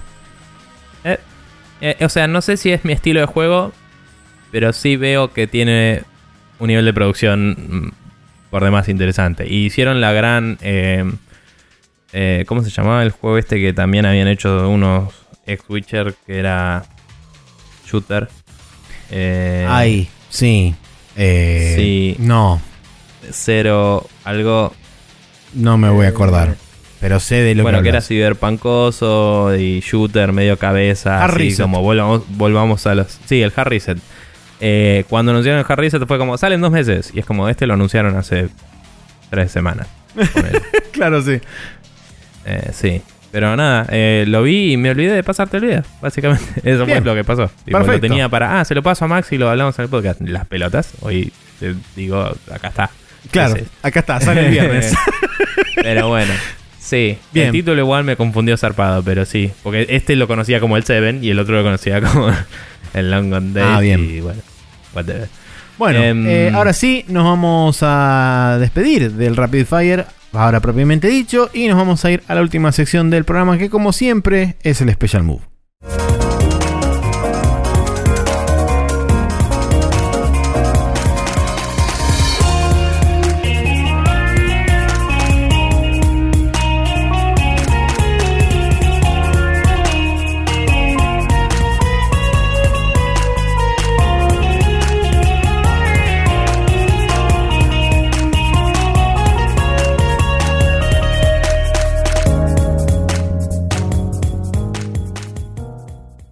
Y aquí estamos en el Special Move, donde tenemos recomendaciones para hacer para todos ustedes. Y eh, vos tenés. ¿Es una o dos? Es lo mismo, ¿no? Todo Es lo mismo. una, sí. Ah, bien. Sí, puse el Twitter y, y el feed. Eh, el señor Guido Vilariño, eh, junto con dos amigos de él, eh, yo a él lo conozco porque es amigo de amigos, también está metido en varias movidas de tecnología eh, y arengación de la misma en diversas redes sociales y cosas y eventos. Bien. Em, es developer el chabón. Eh, junto con dos amigos de él y empezaron un podcast que es medio interesante la premisa. Solo escuché un capitulito y me pareció que eh, anecdóticamente al menos es interesante de revisar. Eh, se llama Metal Prog Pop y es básicamente cada uno de ellos un representante de su su género, Género de música musical. preferido. Eh, y, y entonces Guido es como el metalero, si lo ves en persona vas a entender por qué. Tiene así una melena y todo. Y tipo la última vez que lo vi directamente apareció con un chaleco y así de, de jean todo roto. y pues Bien. 100% metal y fue como, ok, tranca Guido. Em, y los otros chicos cuyos nombres escapan a mi memoria en este momento eh, son aledaños al eh, rock progresivo y al pop. Eh, cuestión que cada capítulo que sacan no es un capítulo, sino tres. Y en cada uno de esos, uno recomienda un disco de su género favorito y los otros dos opinan. Eh, Y te van pasando medio la música de fondo mientras van hablando de las cosas. O sea, como que cada tanto hay un corte, te deja un cachito la música, vuelve, está editado así, ¿no? Eh, quizás como un programa de radio sobre música, ponele. Pero la premisa me pareció interesante, me parece que voy a, voy a ir escuchando. Esto empezó recién, solo salieron los primeros tres capítulos, que es como el primer episodio, digamos. Em, y me pareció que está bueno para quizás ver si, si sirve para expandir un poco el gusto musical y apreciar nuevas cosas. Eh, y son tres géneros que en particular a mí me gustan. Em, no soy súper partidario increíble del metal. Eh, hay algunas cosas que me re gustan y no me gusta todo. Pero por ahí para conocer un poco más está bueno. Y, y nada, el pro rock me copa y el pop eh, cada tanto... O sea, es pop más por ahí del original, del... No sé si... Claro, cuando el pop no de- era más de los mierda- 80 y mierda cosas musical, así. sí. No, no lo que hay ahora como pop, entre comillas, quizás. Entonces es como que es todo mínimo nivel de respeto tienen. Todos. El Así buen que, pop, el del Michael Jackson, por ejemplo. Claro. eh, de, de los Jacksonitos. Em, sí, Michael Jackson de los Jacksons. Homero Simpson de los Simpsonitos. Em, pero nada. eh, me pareció una propuesta interesante, así que lo pueden seguir en Twitter, en Metal Prog Pop. O si no, buscarlos en iTunes que están. Y, y si no, desde su gestor favorito seguramente aparezca, porque todos indexan a iTunes. Así que pueden buscarlos ahí. Eh, eso. ¿Vos? Yo tengo dos recomendaciones. Vamos a arrancar por la que más se acerca a la recomendación de Nico, que es justamente un podcast. Eh, nuestro amigo barra compatriota barra compañero podcastil, Santi Federiconi, Sí, que se mudó a las tierras de Canadalandia por eh, eh, situaciones trabajiles de su señora eh, novia barra esposa barra cónyuge. No sé cuál es la situación actual, pero no importa. Y creo que se casaron para ir, ¿no? Ok, No bueno. Mm, Por eso no, no lo sabía. Pero en fin, la cuestión Sí, es que. Compañera de vida. Sí, Santi ahora está en Canadá y eh, como está básicamente haciendo de amo de casa y tiene las 24 horas del día para rascarse el higo, no se le ocurrió mejor cosa que comprarse un micrófono y empezar a grabar un podcast. El podcast bien. en cuestión se llama Cebalo Voz y básicamente es una sesión de uno, uno a uno con un invitado a través de Skype, donde el tema eh, lo trae el invitado. Usualmente, por lo que interpreté del primer episodio, va a ser charlas sobre un juego o sobre una saga o sobre una, una cosa en particular. Eh, Y digamos que Santi va a ser medio como el entrevistador y la otra persona va a ser el entrevistado, pero la idea es que hable más el invitado que Santi, donde Sí. charlan un rato así distendidamente. El primer capítulo ya salió, habló con Marce Rosa sobre Breath of the Wild particularmente. Y es un capítulo de más o menos unos 50 minutos. Creo que más o menos la idea de él es mantenerlo en ese rango de tiempo, entre una hora o un poquito menos. O sea que no podemos hablar de Witcher nunca. Eh, no, probablemente no podamos hablar nunca de Witcher. Pero bueno. Salvo que hagamos tres programas de una hora y él los vaya cortando y los vaya También sacando intercaladamente Sí, o, o seis. a lo largo del tiempo. Sí, no sé. Pero sí. Pero No sé, mira, es muy simple, Santi. Cuando quieras hablar de Metal Gear, ¿sabes dónde estamos? Quieras Sí. hablar de Witcher, ¿sabes dónde estamos? Cuando quieras que el programa dure una hora, suerte con eso. Y- Exactamente, sí. Nada.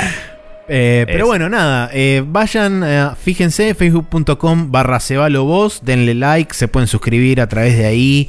Eh, creo que también tiene linkeado por ahí el canal de SoundCloud, donde él está empezando a subir los archivos. Así que pásense y fíjense a ver si les copa la, la idea y, y escúchenlo.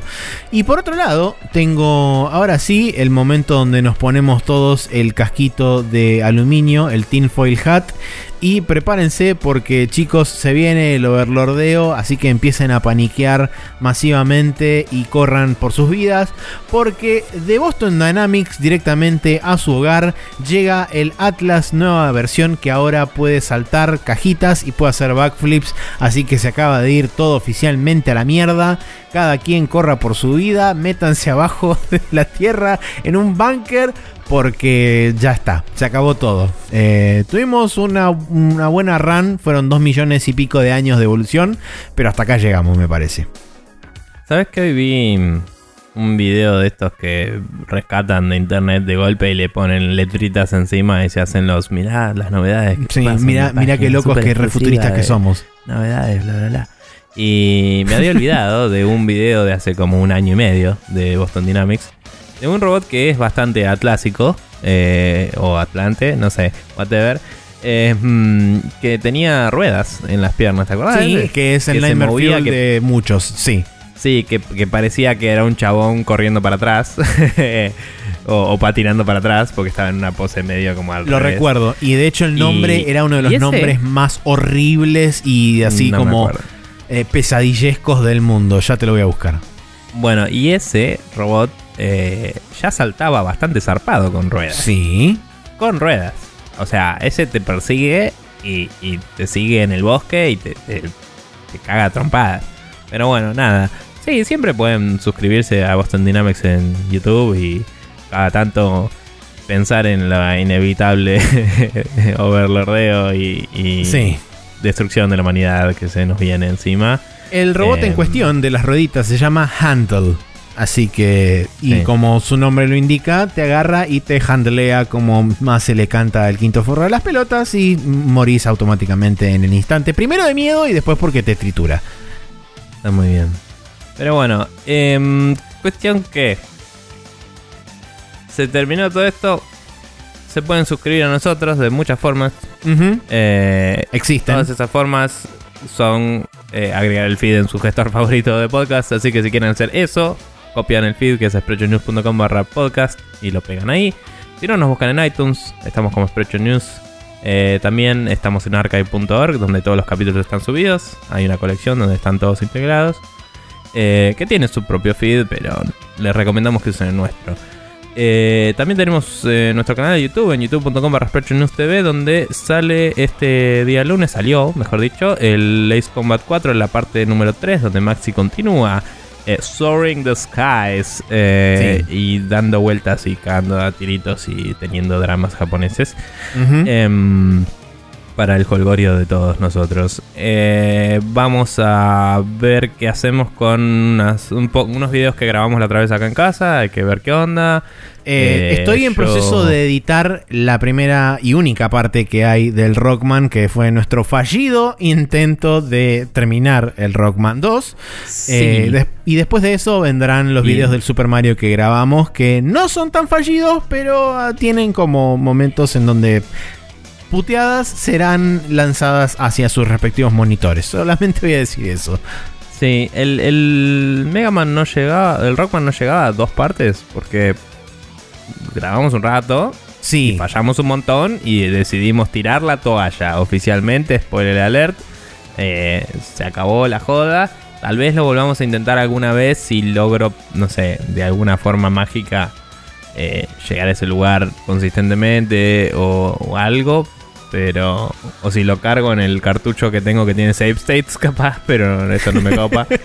Em, pero nada, yo creo que voy a jugar al Mega Man por mi- al Rockman por mi cuenta algún día y terminarlo si pueda. Em, Convengamos que no es un no es un laburo menor el que hemos hecho. Llegamos hasta el Mm. castillo del Dr. Wily. No sé, no me parece nada así como para decir es cualquier cosa. Estuvo Es- bastante bien. es Sobre todo, primero, yo principalmente por haber sido el primer Mega Man que jugué en mi vida. Así que Sí. yo lo considero como un éxito personal. Más allá de haberlo ganado o no. Sí, está bien. O sea, es, es- es un, es un gran juego.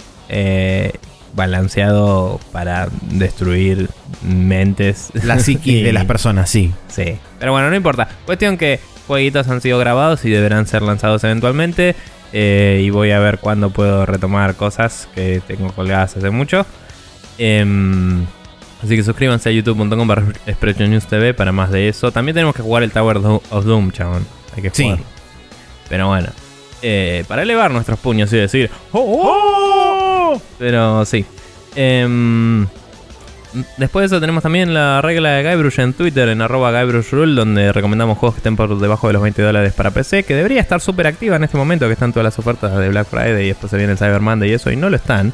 Eh, pero ya que estamos, te cuento, Maxi, Sí. oficialmente ha sido eh, cobrada la Xbox One X que había preordenado de Amazon, así que ahora lo anuncio ante el podcast que técnicamente me compré la Xbox One X. Es inevitable. Sí, y fue inevitable desde que con las ofertas del Black Friday y eso me compré dos juegos para ella. Y dije, bueno, it is done. Eh, que me compré el Assassin's Creed Origins porque dije, "Ah, está en 4K, va a estar bueno y las reviews realmente están muy buenas, vamos a ver qué onda. Y, mm, y el Forza. Porque Bien. el Forza lo conseguí en oferta en Amazon. Es medio loco lo del store de Microsoft, como que te redirige al store de acá, pero puedes ver el store de allá. Y si te compras una tarjeta de crédito, con crédito, podés pagar con eso en el store de allá.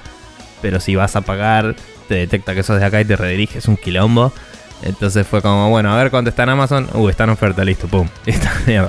Eh, Claro. Pero es- eso fue casualidad, porque Microsoft puso algunas copias en oferta. Em, sea, la, la mayoría de las ofertas de Amazon son de cosas retail. Las digitales no, a menos que el publisher los ponga en oferta. Y Microsoft Claro. había puesto como 40 en oferta y agarré uno de pedo. Em, así que nada, me salió 29 dólares creo. El Forza. Bien. Y el Assassin's Creed, eh, pagando la suscripción Gold, que ya la iba a pagar eventualmente, eh, me descontaron más todavía de lo que ya estaba en descuento y me salió 650 pesos. Así que en el store de acá, digamos. Así que not bad, un par de jueguitos para arrancar con la Xbox. Y de última tengo el Minecraft, porque tengo la versión de Windows que me vino con la de... Ah, Xbox, claro, que viene digamos. gratis, sí. Claro. Eh, o sea, yo tengo la versión de Mojang de hace mil, que eventualmente me otorgó la de Windows, y la de Windows te otorga la de Xbox One. Así que, nada. Em, Propiedad transitiva. Sí, con suerte, la semana que viene me llegará y voy a ver cómo mierda la carreo hasta casa, porque dicen que pesa un huevo. Supongo que me voy a llevar un bolso y la voy a traer, y más información cuando la tenga en mis manos. Eh, bien, así que con ese anuncio así inesperado para algunos, porque hay mucha gente que ya lo esperaba y alguna gente que ya lo sabía, Sí. eh, vamos a el capítulo, supongo. En realidad estás conduciendo vos, así que tenés que callarme cuando quieras y listo. Es Bueno, entonces este, Pero- yo procedo a despedirnos a ambos y despedirnos también del público y decir que nos veremos la semana que viene eh, en otro de estas cosas que estamos haciendo. Y recuerden que cuando arranque diciembre, más o menos, es cuando empiezan a arrancar los programas clásicos de todos los años que venimos haciendo hace un montón de Sí. tiempo y uno hace un año, que es el de justamente las predicciones Las y demás predicciones. que es nuestra, este, nuestra ancestral tradición de hace un año. Así que nos veremos la semana que viene y nada, pásenla bonito, supongo, o algo por el estilo. Bueno, y a todo esto con lo que te contaba de la Xbox, te iba a preguntar si te compraste algunas ofertas. Supongo que para este post-credits podríamos hablar de eso un poco. Yo me Sí, compré un solo juego. Compré, no me compré demasiadas cosas, me compré el... Ay, ¿Cómo se llamaba esto? Ah, espera que abro Steam porque si no no me voy a acordar ni en pedo. Eh, ¿Qué fue lo que me compré? digamos, eh, obviamente me compré estos dos para Xbox, pero en Steam solo me compré el King of Fighters 98 porque vi que tenía online y en los arcades estuve jugando un poco al 99 y sigo sin entender un choto. Bien. Y, y el online estaba a 60 pesos, 60 y pico. Y dos licencias estaban como 92 en un pack. Entonces lo compré a dos y le, regal- le, le paso una, una copia a una amiga y vamos a jugar online. Bien. Porque los pixeles esos, man, son increíbles. Digo, no sé si Están- jugaste alguna vez posta al KOF o si lo viste bien, pero... No, eh, eh, eh, no, no he jugado ningún COF, pero sí lo he visto en arcades mucho tiempo. O sea, me distraigo con los fondos cuando estoy jugando. Es como, ¡uh, ese perro tiene la cola peluda! Y tipo, me muero, como un boludo. pero es hermoso, es, es increíble. Y cada escenario tiene varios estados que se van poniendo cada vez más. En el 99 al menos. Sí. Eh, tipo, había uno que empieza a llover de a poquito y la gente saca un paraguas. Después llueve mucho y, y la gente está como. Hay menos gente y de golpe no hay nadie. Y hay otro que se va haciendo más de noche y cuando es súper de noche ves tipo la sombra de un chabón persiguiendo a un gato en un callejón y así no hay nadie y Pero bueno, sí, ¿qué te compraste? Eh, yo me, no me compré muchas cosas. Me compré el Elite Valkyrie, eh, que ah, estaba a 200 pesos. Me compré el Age of Mythology y el Rise of Nations, que estaban 50 pesos cada uno. Te podríamos para Age of Mythology. Podríamos, sí.